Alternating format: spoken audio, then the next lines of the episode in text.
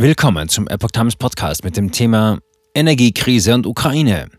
Regierungserklärung von Scholz. Wie immer nichts außer Geschwätz. Ein Artikel von Reinhard Werner vom 21. Oktober 2022. Etablierte Medien haben mit Lob auf die Regierungserklärung von Bundeskanzler Scholz reagiert. In sozialen Medien ist die Unterstützung weniger einhellig.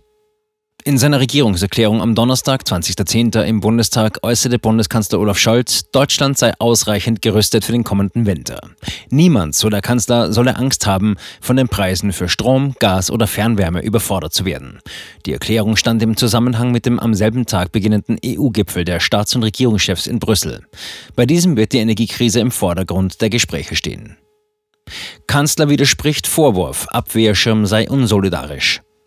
Scholz erklärte, Europa stehe zusammen und zeige Solidarität untereinander und mit der Ukraine. Zudem kündigte er an, Russlands Präsident Wladimir Putin werde seine Kriegsziele nicht erreichen und er irrt sich, wenn er auf die Schwäche des Westens und der Ukraine spekuliere.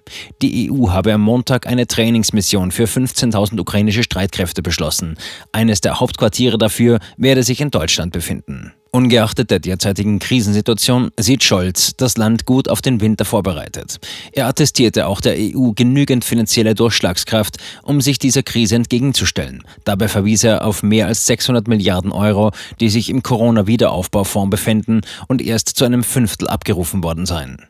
Gleichzeitig wies er Forderungen zurück, neue Finanzinstrumente auf EU-Ebene zu schaffen, um die Energiekrise zu überdauern. Auch widersprach er Kritik aus anderen Mitgliedstaaten, Deutschland agiere mit seinem 200 Milliarden Abwehrschirm unsolidarisch. Scholz lehnt europäischen Gaspreisdeckel im Einkauf ab. Der deutsche Abwehrschirm, so Scholz, sei auf lediglich zweieinhalb Jahre angelegt. Er nehme über diese Zeit lediglich zwei Prozent des deutschen Bruttoinlandsprodukts in Anspruch. Das liegt in der Größenordnung der Pakete, die in diesem Jahr auch anderswo in Europa geschnürt worden und werden, in Frankreich, in Italien oder in Spanien zum Beispiel. Spätestens zum März werde auch die Gaspreisbremse umgesetzt, kündigte der Kanzler an. Einem europäischen Gaspreisdeckel für den Einkauf von Gas, wie er in Brüssel über Anhänger verfügt, lehnt er ab. Ein politisch gesetzter Preisdeckel birgt immer das Risiko, dass die Produzenten ihr Gas dann anderswo verkaufen und wir Europäer am Ende nicht mehr Gas bekommen, sondern weniger. Lieber sollten die europäischen Länder vorhandene Krisenfondsmittel zum schnellen Ausbau erneuerbarer Energien nutzen. Es sei unbedingt erforderlich, angebotsseitige Maßnahmen im Bereich der Energieversorgung zu treffen.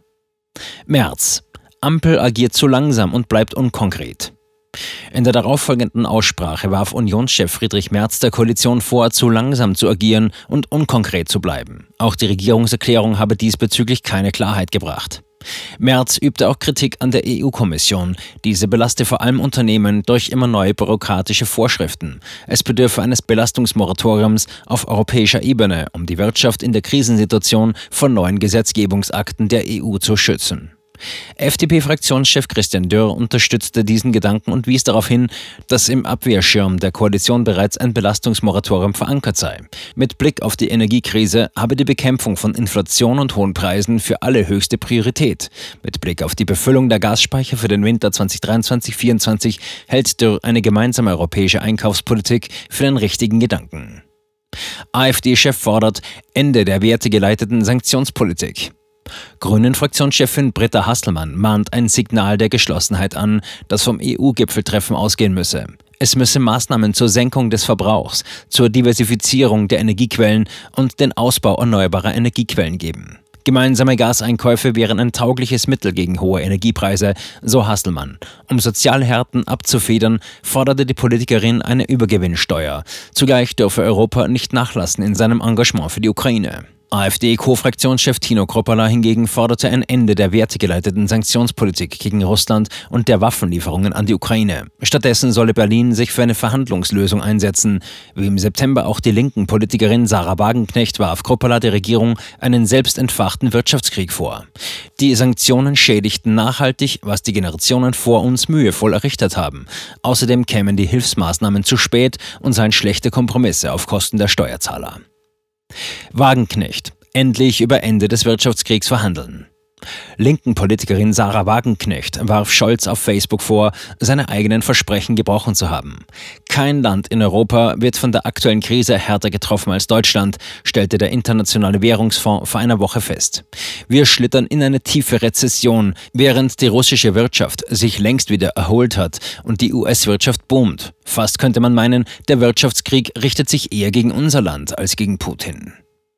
Dabei habe Scholz im März noch erklärt, man dürfe nicht sehenden Auges unsere wirtschaftliche Substanz aufs Spiel setzen. Sanktionen, so Scholz, dürften die europäischen Staaten nicht härter treffen als die russische Führung. Nehme Scholz diese Worte ernst, müsse er nun endlich mit Russland über ein Ende des Wirtschaftskriegs verhandeln. Lob in traditionellen Medien, Kritik in sozialen. In den Medien fallen bisherige Reaktionen auf die Rede uneinheitlich aus. Traditionelle Medien zeigen sich tendenziell zufrieden mit dem Auftritt des Kanzlers.